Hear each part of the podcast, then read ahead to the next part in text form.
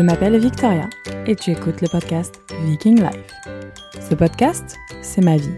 Je parle à cœur ouvert de nos expériences, notre vie, de la parentalité, de la Suède, de l'entrepreneuriat, des voyages. Bref, welcome to the jungle. Avec ou sans invité, je veux vous partager mes meilleurs conseils, parler de sujets tabous, mais je veux surtout vous faire rigoler et voyager.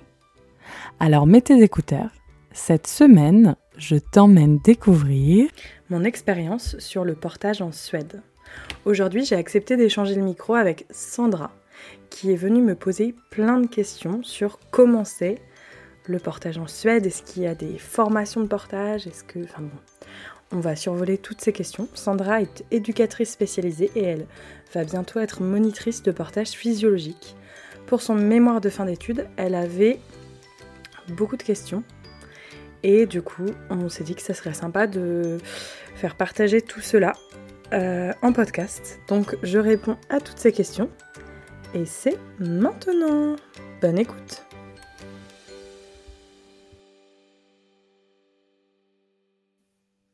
Bonjour Sandra, je suis ravie de t'avoir euh, dans, dans notre podcast aujourd'hui.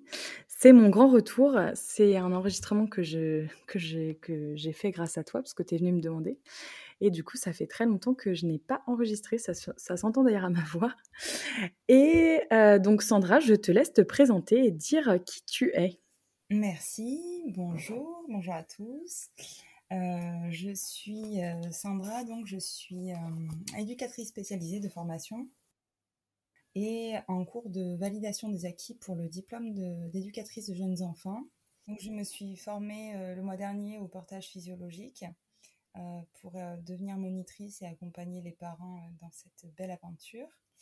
je suis moi-même maman de deux garçons. mon fils aîné Marius qui a eu trois ans et Louison, son petit frère, qui est âgé de 7 mois. Donc tous les deux je les porte. Euh, enfin, le grand, je le porte plus beaucoup, beaucoup, mais je l'ai porté. Euh, euh, je l'ai porté, son papa l'a porté. et aujourd'hui, avec cette nouvelle formation, bah, je porte aussi Louison différemment et avec des nouveaux moyens de portage. Et c'est ce qui m'a amené à toi par rapport à ton expérience en Suède, puisque en fait j'ai un travail de fin d'études à mener et euh, je souhaite me renseigner davantage en fait sur euh, comment euh, portent les parents suédois, avec quels moyens de portage, pour en savoir un petit peu plus. Exactement. Donc c'est comme ça qu'on en est, on en est venu à discuter. Donc Sandra m'a posé beaucoup de questions. Et elle m'a dit pourquoi nous ne ferions pas un podcast pour mettre tout ça en forme et partager tout ça? Je pense que ça va surprendre certaines personnes de des réponses parce qu'on a une vision de la Suède assez, euh, assez par la parentalité parfaite, je trouve. Je sais pas euh, ce que tu en penses, mais euh, c'est un peu ça. Oui, bah disons que c'est aussi ce que je me suis demandé par rapport à ce long congé maternité qui, peut, qui peut paraître un peu idéal pour nous en France. Et je, me, je, me, suis posé la question justement, est-ce que le portage fait partie intégrante du quotidien des parents? Est-ce que euh, voilà tous les thèmes de la parentalité positive euh, sont euh, pour eux hyper importants est-ce que c'est des idées qu'on se Exactement. Bon bah du coup, je te laisse, je te donne le micro et je te laisse commencer à me poser les questions. par quoi tu veux qu'on commence? Eh bien, j'aimerais que tu te présente pour ceux qui ne te connaissent pas, en fait, savoir un petit peu euh, comment, euh, si tu as eu tes enfants en Suède, comment s'est passée ta maternité là-bas, et, voilà, et qu'on arrive à parler ouais, exactement.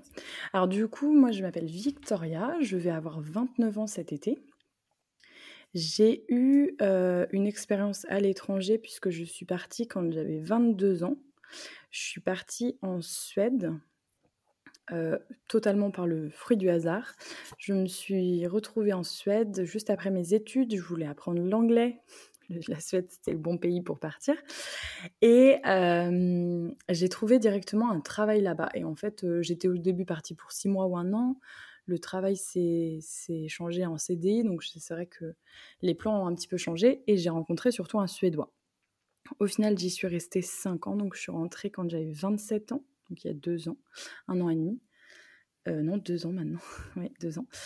Euh, mon premier enfant est né en 2018 et le premier enfant, j'ai vécu toute ma maternité. Donc c'était vraiment ma première grossesse, mon accouchement et mon postpartum puisque je suis rentrée, euh, il avait un petit peu plus d'un an en Suède. Donc j'ai quand même fait sa première année de vie là-bas. Alors c'est vrai que le congé parental, comme tu le dis, est idéal. En fait, je m'étais jamais posé la question parce que j'avais jamais été confrontée à ça en France. Donc c'est vrai que en France, euh, c'était très très loin de, de mes pensées. Euh, le congé parental, c'est juste, euh, juste énorme parce qu'en en fait, on a énormément de jours à partager avec le papa. En général, même si c'est à partager avec le papa, c'est les mamans qui le prennent. Les papas, en général, après, font du 50-50 avec la maman. Par exemple, là, je vois, il y a un collègue de mon compagnon. Il fait deux jours par semaine et la maman a trois jours par semaine de congé. Donc, elle peut continuer, entre guillemets, à travailler, mais ça, c'est leur choix. Donc, c'est totalement différent de la vision euh, française. La maternité s'est très bien passée. C'est très différent de la France concernant le suivi de grossesse, puisque il laisse très libre du fait que ma grossesse était euh, entre guillemets exemplaire parce que j'avais aucune complication, que je me sentais bien. Euh, mais c'est vrai que c'est assez déroutant parce que moi, par exemple, je, voulais être testée pour la toxoplasmose, ce qui me paraissait euh, la première chose à faire, ce que j'avais lu un petit peu. La toxoplasmose, ils ne testent pas en Suède. Donc, ça m'a un petit peu déroutée parce que dans ma tête, j'étais formatée à prise de sang, etc., de ce que j'avais lu en ligne. Mmh. Euh, ça, il n'y avait pas en Suède. Il y a un suivi très bref, entre guillemets, du fait que tout allait bien. Donc, c'est faites-vous confiance. Et ça, euh, au final, je trouve ça vraiment pas mal, puisque après, j'ai bataillé euh, en France pour, pour refuser que certains tests, par exemple, comme la glycémie, le test de glycémie, j'ai jamais voulu le faire. donc, voilà comment j'en suis arrivée là, à peu près. Et je me suis toujours posé, donc moi j'ai toujours été assez curieuse de tout ce qui était parentalité, TME, bienveillance, est-ce que j'allais choisir une poussette, est-ce que j'allais choisir un moyen de portage. En France, ce que je suis en fait, j'étais sur un groupe Facebook où je trouvais beaucoup d'informations. Et c'est vrai qu'en France, il y avait beaucoup d'informations sur tout ce qui était moyen de portage. Euh, que j'ai essayé de chercher en Suède et je me suis très très vite rendu compte que en Suède euh, c'était pas aussi développé qu'en France par exemple j'avais demandé à ma sage-femme si euh, j'avais la possibilité de prendre un cours pour apprendre les moyens de portage et en fait c'était pas possible donc je m'étais dit je pourrais peut-être le faire en rentrant en France c'était un peu compliqué aussi parce que je rentrais J'aurais voulu tester vers la fin de ma grossesse, mais je voyageais pas à ce moment-là. Enfin bref, c'était des questions de praticité à ce moment-là. Euh, du coup, elle m'a dit, bah, allez dans le premier magasin de, matériel de puériculteur, puéricultrice, j'ai fait l'erreur deux fois, et euh, choisissez un porte-bébé qui, euh, qui est confortable. Mais moi, c'était pas forcément la vision dont je me faisais. Enfin, c'est vrai que le métier, donc après tu peux, le métier de, monitrice de portage, c'est vraiment aussi pour conseiller, parce que je trouve que c'est un peu la jungle des, bah, de, enfin, il y en a, il y a tout, euh, tout et de rien, quoi. Puis surtout, il y a du physiologique et du non physiologique, donc euh, c'est vrai que c'est, euh, bah oui, c'est assez compliqué de se débrouiller tout seul dans cette jungle. Et donc voilà. Et après, j'ai fait du coup des recherches en Suède pour savoir s'il y avait une boutique de portage. J'avais une amie qui habitait dans une ville à Gothenburg, Göteborg en suédois, et Göteborg en français.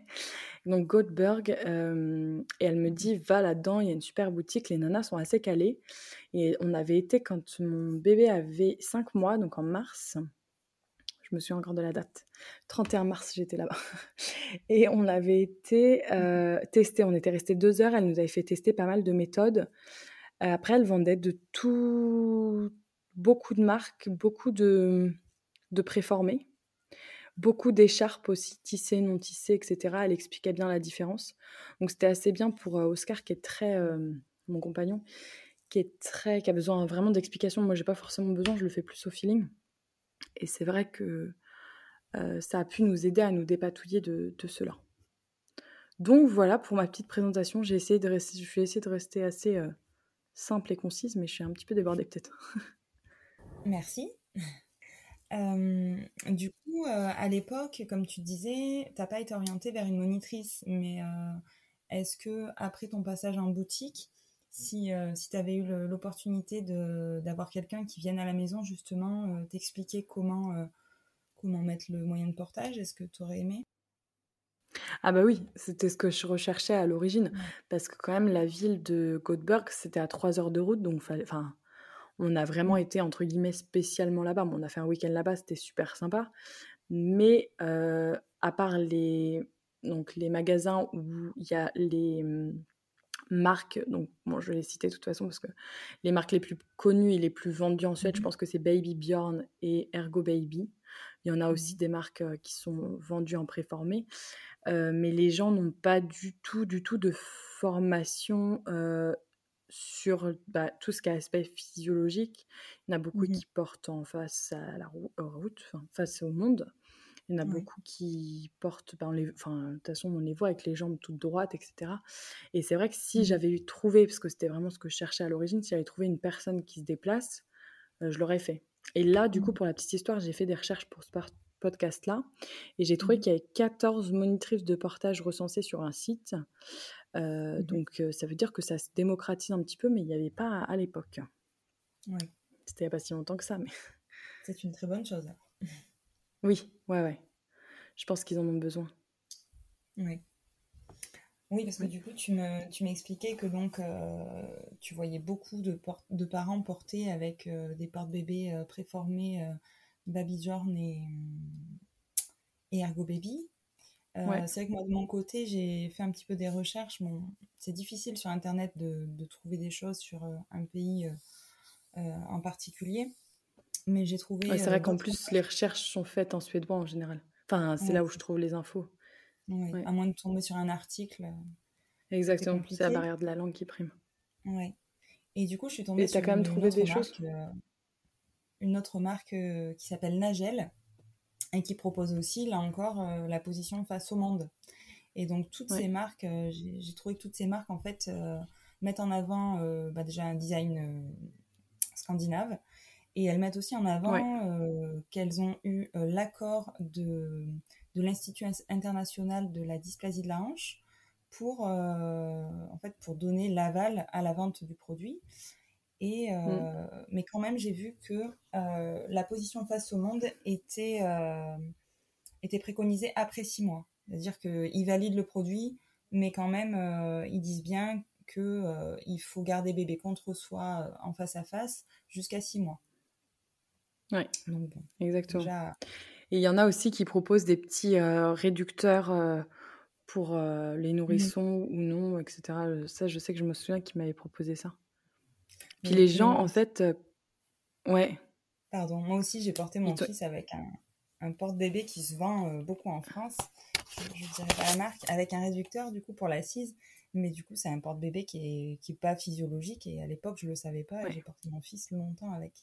C'est un peu ce qui m'a amené aussi, je pense, à, à me former euh, maintenant. Parce que pour mon petit, je voulais pas reproduire les mêmes, les mêmes erreurs et je voulais être vraiment bien informée et pouvoir informer les ouais, Bah, c'est ça. Et en fait, le truc, c'est que ce que je, enfin, vraiment, moi, ce que je pense, le, le souci qu'il y a là-bas, c'est que tout, tout, le monde a fait comme ça avant. Ils avaient Baby Bjorn, c'est une marque qui est quand même euh, très euh, implantée en Suède. C'est vraiment euh, mmh la référence, là-bas. En Norvège. Exactement. Ouais. J'ai regardé, ils proposent Et ça l'est aussi en Suède d'ailleurs. Ouais. Ouais. Mais c'est vrai que. Mmh. Ah, ça m'étonne pas, oui. Ouais, il y en a plusieurs marques. C'est vrai que c'est les deux auxquelles je pense parce qu'on les voit beaucoup. Mais... Et en fait, euh, ils ont toujours fait ça et les Suédois ne vont pas se poser la question est-ce qu'il y a d'autres méthodes? Et vu que les gens ont toujours fait ça, moi, quand j'en parlais à mes mmh. copines. Exactement. Il y a un, vraiment un gros, gros boulot de marketing. Quand je parlais avec mes copines, elles étaient non, mais c'est vachement bien ce porte-bébé euh, X ou Y qui est pas pas physiologique, pourquoi tu t'embêtes en gros à chercher d'autres infos? Et mmh du coup, il y a vraiment tout ce travail de marketing qui a enlevé, ce qui est assez dur, je pense, parce que mmh les marques ont, ont bien travaillé là-dessus, faut le dire. Et c'est vrai que c'est assez compliqué de, de casser tous ces mœurs. Donc là, de voir qu'il y a 14 monitrices de portage, c'est quand même que ça bouge un peu, mais on, on, en est loin. On en est un petit peu loin. en fait, c'est un travail qui, qui, va se faire sur du long terme aussi, c'est-à-dire que les parents vont discuter entre eux, ils vont, ils vont voir un bébé installé dans un autre porte-bébé d'une autre manière, ils vont dire tiens, tiens, il fait deux heures de sieste mmh. là-dedans, il doit être bien. Et en fait, petit à petit, euh, ils vont amener les gens à consulter, euh, les autres parents à consulter des monitrices pour trouver, eux, leur moyen de portage qui leur conviennent. Et aussi, euh, ça me fait penser à un truc, parce qu'en fait, en Suède, quand on a le bébé qui est né, on est suivi par la PMI suédoise, tout le monde est suivi par une PMI. Mmh c'est obligatoire, et enfin, c'est obligatoire, c'est fortement recommandé, ils ne te posent même pas la question. On y va une fois par semaine le premier mois de vie. Pareil, le deuxième mois, après en espace, euh, on y va tous les 15 jours, etc. Et je m'en souviens, je lui ai demandé, mais du coup, euh, comment ça se passe si je veux m'acheter une écharpe, etc. Et puis elle me disait, mais Victoria, regarde juste les vidéos sur YouTube, tu vas trouver des infos. Donc j'avais acheté mmh. la première écharpe, donc hyper élastique, avec un gros bébé. J'ai jamais réussi à le porter parce que j'avais l'impression qu'il allait tomber à chaque fois que je le mettais, puis je le mettais très mal. Et du coup, mmh. euh, je m'étais dit, je ne vais pas porter en fait. Parce que de peur de faire des bêtises, on préfère s'abstenir. Et vu qu'il n'y a aucun soutien et exactement, ouais. Et c'était vraiment ça qui m'ennuyait. Donc une fois qu'on a été dans ce dans ce, ce, magasin qui est très renommé pour la physiologie, on a pu euh, choisir et j'ai un boba que je trouve très bien. D'accord. Donc voilà. Et euh, du coup, tu me parlais du, coup de ces formatrices, euh, ces 14 euh, enfin, formatrices, monitrices, qui sont formées, tu me disais, par Ulrika. Son attends, je vais retrouver le nom. Casselbrandt, je crois. Ulrika, elle était connue sur les réseaux? Ouais, elle a fait, je crois qu'elle a écrit un livre aussi, elle fait tout ce qui est parentalité proximale, etc. Attends, je note en même mmh temps. Je vais regarder ses réseaux sociaux, mais c'est bien ça. Et ouais, elle est assez, elle, elle est assez connue. Elle est assez connue aussi pour sa technique de acquisition de la propreté. D'accord. Donc elle a, je, crois qu'elle a écrit un livre où elle a fait des conférences. Mmh elle est, ouais, elle est doula, etc. Et elle fait aussi du coup tout ce qui est écharpe. Oui, ouais, ouais. D'accord. Il y en a quand même. C'est pas. c'est nouveau aussi. En fait, les gens, les gens n'en ressentent pas le besoin, on n'en parle pas. C'est assez, assez mmh rigolo. Mais si on en veut, il y en a, ouais. Ça, de plus en plus. Ok. Et du coup, c'est vrai que moi, la question c'était un petit peu, voilà, savoir comment envoyer euh, l'éducation, euh, les parents en Suède, du coup, avec, euh, avec tout ce temps accordé pour être avec leur enfant, du coup, est-ce que est-ce que c'est l'idée voilà, de, de, de cocooner son enfant pour le rendre autonome Ou est-ce que. Ah, voilà, je me questionne. Non, non, mais si, c'est bien. Il y a plusieurs types de parents en fait. Je pense que c'est comme en France là-dessus. Il y a des parents, par exemple, qui trouvent ça pas bien, ce congé parental trop long, parce mmh qu'ils ont besoin de retourner travailler, qu'ils n'aiment pas forcément rester avec leur enfant. Et là, ça pose, donc ça c'est pour le, la première tranche, ça pose entre guillemets un souci, parce que les crèches ouvrent à un an et demi pour les enfants. Ah oui. Entre mmh un an et un an et demi, mais un an et demi, c'est quand même en général le début. Et du coup, quand. Euh, ah non, pas du tout. Il n'y a pas, il a pas de, il a pas d'assistante maternelle, il n'y a pas de, de nounou, il n'y a, y a, rien quoi. Donc en fait, on reste vraiment avec notre enfant un an et demi. Je dis un an et demi, ça peut être un an et. Et voilà. Et il y a certaines personnes qui le prennent comme ça parce qu'entre guillemets, ils sont obligés. Donc c'est assez, assez paradoxal de, de les voir, mais j'en connais en fait. Donc c'est pour ça que je les prends en exemple. Et c'est vrai que eux, leur carrière est très, très, très importante pour eux. pour que ce soit l'homme ou la femme. Et du coup, c'était un vrai, vrai souci euh, de ce congé mmh. parental long. Donc, dans ces cas-là, il est donné plutôt aux grand-mères. Ah oui. Alors, ça, c'est là. Ouais. Donc, et, bah, il retournait un peu bosser. Euh, mais en fait, on n'a pas le droit vraiment euh, de, de, retourner bosser à fond. Enfin, ils veulent savoir où va l'argent parce qu'on est obligé de les prendre. Après, on peut les arrêter, mais il faut avoir un système de garde. Donc, bon, après, on, a, on s'arrange toujours. Hein. Euh, donc ça, c'était pour un couple vraiment, euh, je pense, un exemple bien précis. Et après, je pense que toutes les mamans et tous les parents sont... Bah, déjà, il n'y a pas ce stress de je dois laisser mon bébé. Ça, mmh. je ne l'ai jamais ressenti et je l'ai jamais... Euh, parce qu'en fait, personne n'y pense, parce qu'on n'a pas je dois laisser mon bébé, etc. Donc au moins, la mère va rester... on a le temps et on a le choix surtout. Et ça, mmh c'est vraiment une grosse différence. Donc après, euh, la Suède est très très forte là-dessus. Ce que je pense qu'elle est vraiment moins forte, c'est sur le portage. Donc ça, c'est number one. Et c'est mmh sur la motricité libre et tout ce qui est... Euh, par exemple, il y a encore beaucoup, beaucoup, beaucoup de yupala. Je ne sais pas si c'est exactement ça le, le, terme, mais ces espèces de chariots où on met les bébés dessus, là où ils sautent. Mmh Ou autrement, il y a beaucoup de euh, alors, c'est des espèces de hamacs où on met les enfants dedans, euh, ah, qui euh, sont accrochés aux portes. Je sais pas comment ça s'appelle. J'ai déjà vu ça. ça fait une assise en tissu et des cordes élastiques. Ouais, c'est ça. C'est ça. Ça fait comme un, comme un espèce de truc qu'on peut voir sur les trampolines. Exactement. Mmh. Donc ça, il y a beaucoup de monde qui l'ont, donc ils trouvent ça très pratique parce qu'ils l'accrochent au milieu de la pièce ou sur une porte ou sur un meuble et ils peuvent gérer euh, le bébé, le mettre et ils savent où il est. Et ça, c'est assez intéressant de voir que les, même la PMI, etc., le recommande. Et en fait, ils ont euh, ah cette... Euh, ouais, ouais, ouais, ouais, ouais. C'est... Ils ont aussi un vrai souci, c'est que, en fait, dès que le bébé naît, il faut qu'on l'entraîne à se muscler. Donc moi j'ai déjà vu, et vraiment je m'en souviendrai toujours parce que ça m'avait vraiment fendu le cœur, une maman avec son bébé de trois mois qui le mettait debout pour qu'il s'entraîne à marcher. Ah oui. Et ça, j'avais trouvé ça vraiment assez dur. Donc après, chacun fait comme il veut, chacun fait comme il peut. Il n'y a pas de jugement, mais je trouvais ça... Il était tellement petit, tellement fragile. Et du coup, ça en découle à beaucoup, beaucoup de soucis de jambes arquées parce qu'il faut les entraîner à être debout très rapidement. Les enfants marchent hyper vite. Hein.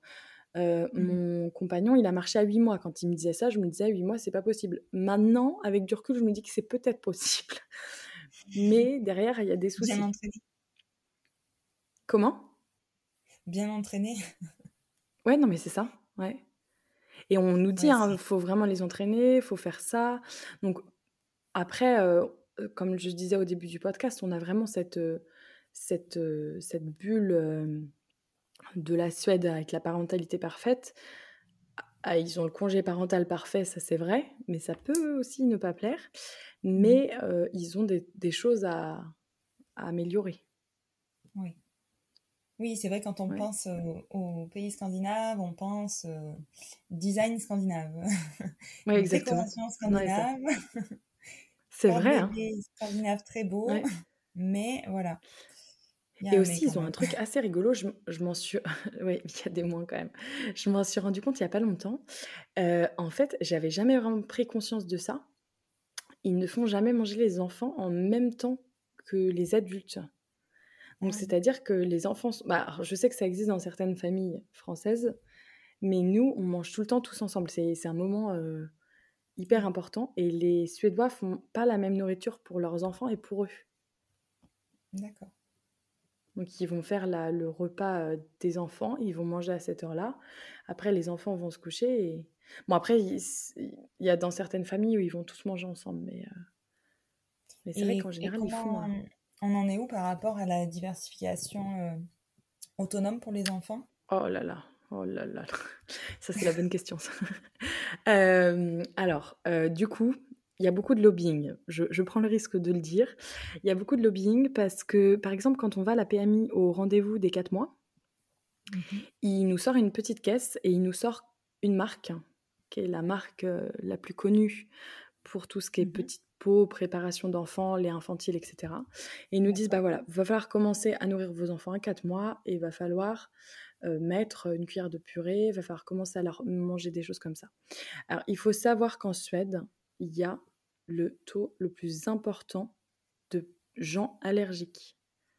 Allergiques au gluten, allergiques au lactose, allergiques aux protéines de lait de vache. C'est vraiment quand on rencontre quelqu'un et qu'on sait qu'on a des gens qui viennent à manger, faut tout le temps demander la liste des allergies. Et au bout d'un moment, j'en avais marre. Mais ça, alors ça, ça vraiment m'énervait parce que il y avait tout le temps un tel qui était allergique à ça. Alors si t'en as un qui vient qui est allergique aux protéines de lait de vache et l'autre au gluten, t'es fichu. et euh, du coup, cette marque qui propose les, quand même les petits pots pour bébé, c'est la marque aussi qui produit le plus de produits pour les personnes allergiques, donc euh, sans gluten ou sans protéines de lait de vache. Donc je pense qu'il y a quand même un, un petit couac là-dessous. Oscar me dit que des fois je suis un peu sur la théorie du complot, mais je pense quand même qu'il y a un petit souci. Euh, DME, non, pas du tout, pas du tout à ça. Euh, ça leur fait même peur. Moi, ils m'avaient bien dit à la PMI, il ne faudra pas faire ça. Vous pouvez leur donner les sucettes entre guillemets trouées où on peut mettre des fraises, etc. Et puis ils vont sucer, mais vous donnez bien les compotes. Bon, Mhm. j'avais fait en bonne française, je a, pas il y a écouté. un petit retard euh, à ce niveau-là, puisque Ouais. en France, quand même, l'OMS, Ouais, ouais. ils ont bougé cette année euh, par rapport à ça. Et ils, Ah, ils recommandent quand même de- d'inclure euh, les, la nourriture en morceaux assez tôt, au plus vite même. Parce Bah que souvent, ce qui est bien. souvent les retours là qu'on a de, de, de toutes ces années où on a donné des purées, a priori, c'est que donc l'enfant mange très bien ses purées jusqu'à euh, 10 mois, 12 mois. Et quand on Ouais, lui met un général. morceau dans les mains à 12 mois, euh, Bah, c'est c'est plus dangereux pour la fausse route. Ouais, c'est ça, c'est Exactement. sait pas se débrouiller avec. Donc euh, je, Ouais, parce je qu'il y trouve a ça le- super que l'OMS ait bougé là-dessus quand même en France. Ah Ouais, j'ai pas suivi ça. C'est bien que tu me le dises. Ils ont, voilà, ils ont modifié quelques, quelques aspects et d'ailleurs ils parlent aussi de des allergies, des allergènes et ils recommandent euh, non plus d'attendre euh, D'introduire. euh, Ouais. plus tard pour inclure le gluten et tout ça, mais, mais de l'inclure dès que bébé mange en fait. Ouais, exactement. Moi, j'avais tout inclus assez tôt, ben, pour être sûr que bah, il n'y ait Mm. pas de problème, quoi. Non, c'est vrai que c'est. Mais du bah, coup, en il faut faire un peu. je savais pas du tout ouais, sur ce sujet-là. J'ai aussi oublié de raconter un truc là, j'y pense. Euh, les méthodes de portage, donc tout ce qui est méthode de portage bah, physiologique ou non. En Suède, on a un souci qu'on ne prend pas forcément en compte, c'est le climat, notamment Oui. l'hiver, qui peut être très compliqué, notamment avec la neige et le verglas. Alors là, il y a deux, il y a deux camps. Il y a les camps où je prends pas la poussette et je préfère avoir mon enfant proche de moi parce qu'il n'aura pas froid et c'est ça, ça va être bien. Où il y a le deuxième camp qui j'en fais partie. Euh, moi, j'ai trop peur de tomber sur le verglas. Je suis tellement maladroite que j'avais vraiment Mhm. peur de tomber avec mon bébé de deux mois. Et du coup, Ouais. euh, dans ces cas-là, on a des poussettes spécialisées, enfin spécialisées, avec des grosses roues. Si vraiment on est en conditions difficiles, on peut mettre des petits skis euh, Ouais. pour bien rouler sur la neige, en fait. Et ça, c'est aussi... Ouais, si, ouais, c'est clair. Mais ça, c'est aussi un truc auquel on pense pas parce que quand on sort avec 30 cm de neige, qu'il y a de la neige partout, qui... alors c'est cool, enfin, il y, a des... ouais, il y a des plus et des moins. Mais moi, euh, Oscar préférait prendre le système de portage, moi, je préférais prendre la poussette, je me sentais plus en sécurité. Parce qu'après, je suis tellement crispée que c'est c'est- c'est pas possible. Quoi. Oui. Non, mais de Donc toute voilà. façon, il faut Donc être ça, c'était le pour petit, euh, dans de bonnes conditions. Exactement, ouais. Et je pense que s'il y a des gens qui nous écoutent et qui veulent euh, se lancer, il faut apprendre un peu l'anglais, mais qui veulent aller en Suède, il y a un marché à faire Ouais. Pour être Moi, je vais de rester en portage. France, je pense, mais euh, pourquoi pas pour un voyage? Et du coup, toi, t'es où. Raconte-nous. Moi, je suis en Ardèche. Je suis en Ardèche. Ah, c'est ce que je me disais avec l'accent. oui. Je suis entre la ville de d'Aubenas et Montélimar. Euh, Montélimar est très connu Ouais, pour son nougat. Oui, bah moi je connais. hein. Voilà. Donc, je suis à une demi-heure, une bonne demi-heure de Montélimar. Et quand est-ce que tu es euh, officiellement monitrice Eh bien, normalement, d'ici mi-juin, j'aurai ma certification, je l'espère, avec euh, le travail que je vais euh, fournir auprès de, de ma formatrice. Et j'espère que ce podcast lui aura plu. Voilà, j'ai essayé de, de faire au mieux pour euh, obtenir des informations sur ce pays que je ne connais pas. Et, c'est vrai que je voulais échanger un petit peu de, de suite. J'ai pensé à l'Afrique, mais c'est un petit peu le sujet en fait où voilà, on parle portage, on parle de la, la maman africaine qui va porter en pagne. J'ai acheté un pagne pour essayer, mais je me suis dit c'est un petit peu dommage de faire mon, mon travail là-dessus parce que il y a aussi d'autres pays que je connais pas et j'aimerais en, apprendre un petit peu plus. Non, et puis c'est vrai qu'en Afrique, pour le coup, ils sont, ils sont vachement en avance, non? Enfin, Et eux, ils portent et on, et on, sait un petit peu comment, parce que au niveau culturel, on, on, le voit très bien. Et d'ailleurs, on les voit porter. En France, ils portent euh, voilà, comme s'ils étaient dans leur pays. Et, ouais, c'est vrai. D'ailleurs, ils ont leur manière à eux de porter, hein, qui n'est pas du tout la ah même que nous. Et c'est dur à mettre ou pas? Parce que l'enfant, quand même, bon, déjà, les Africaines sont hyper à l'aise pour mettre leur bébé sur le dos. Et, euh, et la position est, est vraiment... Euh, le bébé est porté sur les reins, au niveau des reins. Et le bébé a bien les jambes euh, écartées et relevées. Il a, il a bien les, pieds plus hauts que le bassin. Et ça, c'est quelque chose que, que, nous, pour avoir une position comme ça, il, faut, il faut porter... faut avoir il faut des années d'expérience, quoi. voilà. Ouais, ouais. Non, mais c'est intéressant. Et, et c'est dur à mettre ou pas? Enfin. Le pagne, si pas l'habitude, non, parce que mon fils, euh, il a encore. Euh, il, a, il, a, eu 7 mois là, et non, je, je, me, je me sens pas de le mettre en pagne. Ah oui, il est encore bébé. Mais, euh, mais oui, mm. pour un bambin, après, je pense que c'est c'est une habitude hein, à prendre. Mais déjà, apprendre à porter de manière physiologique avec tous les moyens de portage qu'on nous met à disposition, c'est déjà c'est déjà super, c'est du travail. Ouais, je pense. on y travaille avec toutes les monitrices là, euh, avec qui on a fait la formation. On s'entraîne, on se fait des, euh, des séances de révision. Euh, on a programmé des séances de révision ensemble en visio pour justement réviser les nouages. voilà, parce qu'en fait, c'est vrai que c'est pas quelque chose qu'on apprend du jour au lendemain déjà. en général, quand on fait la formation, c'est qu'on aime porter et qu'on a déjà porté nos enfants. Euh, que ce soit euh, récemment ou, il y a longtemps, mais en tout cas, c'est quelque chose qui se travaille et qui se. Voilà, on, s'améliore euh, à chaque fois en fait. Hein. Il y a un nœud pour apprendre à le faire, il faut le, revoir plusieurs fois. Et, d'ailleurs, c'est ce, qu'on, c'est ce que je vais transmettre aux parents c'est qu'il n'y a pas de. Il n'y a pas de nouage parfait, mais en tout cas, déjà, quand bébé est bien contre le parent et, et quand on voit qu'il est à l'aise, je veux dire, un bébé qui n'est pas bien, il, mm. il, le, il, le, manifeste. Et déjà, si, si, le parent se sent à l'aise de porter son enfant d'une manière, déjà, c'est déjà super parce qu'il va pouvoir euh, gagner aussi euh, une, une, belle relation avec son enfant. Ouais, je pense hein, vraiment que ça. Il y a plein de, il y a plein de, points positifs sur le portage.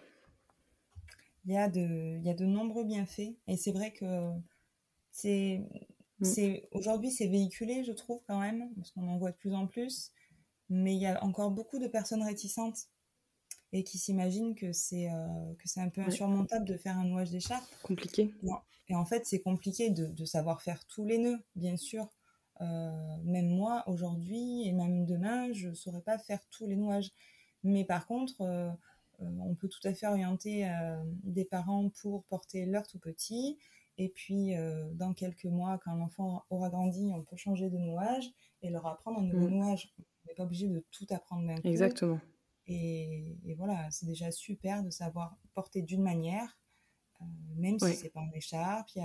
Aujourd'hui, il y a des, des, nouveaux moyens de portage, il y a des médailles, il y a des préformés qui sont hyper adaptés pour des tout petits, qui sont, en fait, ils sont réglables au niveau du tablier. C'est quoi le, le, top pour toi du préformé euh, nourrisson? Alors, euh, est-ce que tu en as je un pourrais pas, Je pourrais pas vraiment dire. Euh, alors, ce qui est sûr, c'est que nous, on a une marque, c'est Néobule en France, qui fait des, mm. des, super porte-bébés qui sont adaptés pour les nouveau-nés. Après, moi, j'en ai eu d'autres entre les mains, de, marques polonaises ou, ou autres. Mais c'est vrai que je peux pas comparer, j'en ai pas assez eu entre les mains aujourd'hui pour dire voilà, moi aujourd'hui j'utilise euh, la marque turque euh, Neko, Neko Sling. Euh, et je porte beaucoup en médaille parce que c'est un moyen de portage qui me, qui me va bien. C'est vrai que la mise au dos est, est, simple pour moi, ça me correspond. mais après, d'un Mais ça me correspondra peut-être pas moi forcément. Quoi. du tout. Et d'ailleurs, c'est bien pour ça qu'un atelier permet d'essayer et de, et de voir ce qui est le plus confortable pour le parent et pour l'enfant. Exactement. Non, c'est vraiment bien. Donc si vous hésitez à aller, je pense que c'est vraiment le, le truc qui fait te, bah, de se lancer, quoi. Voilà, c'est une découverte et en général, c'est une belle non, parce que... Ouais, non, mais c'est vrai. Mais quand on avait été dans cette boutique en Suède, parce que donc j'avais cette écharpe au début tout élastique, et quand j'avais été dans la boutique, je me disais ah bah oui, ok, je comprends. c'est que la méthode de portage, la méthode que j'avais choisie n'était pas adaptée, et qu'au mmh final c'est pas si compliqué et que ça peut le faire. C'est ça, en fait, il faut aussi tenir compte du poids de l'enfant, de sa, de sa mmh. position naturelle, parce que un bébé de deux mois, il n'aura pas forcément le même écartement de jambes qu'un autre bébé de deux mois. Donc ça aussi, c'est à prendre en compte. Et on ne peut pas dire c'est tellement une portage à tel âge pour tel poids. C'est vraiment du sur-mesure à chaque fois pour le parent et pour l'enfant. Exactement, oui. Non, c'est vrai. Voilà. Bon, bah nickel. Est-ce que tu veux rajouter quelque chose? Euh, ben, C'était chouette. C'était bien. De pouvoir faire ce podcast avec toi. Je te remercie beaucoup. Ouais. Bah, de rien. Non, je crois pas que Et puis, bah, à très bientôt et bon courage. Ouais, merci beaucoup. Bon, bah, parfait. Bonne fin de journée. À bientôt, au revoir. Au revoir.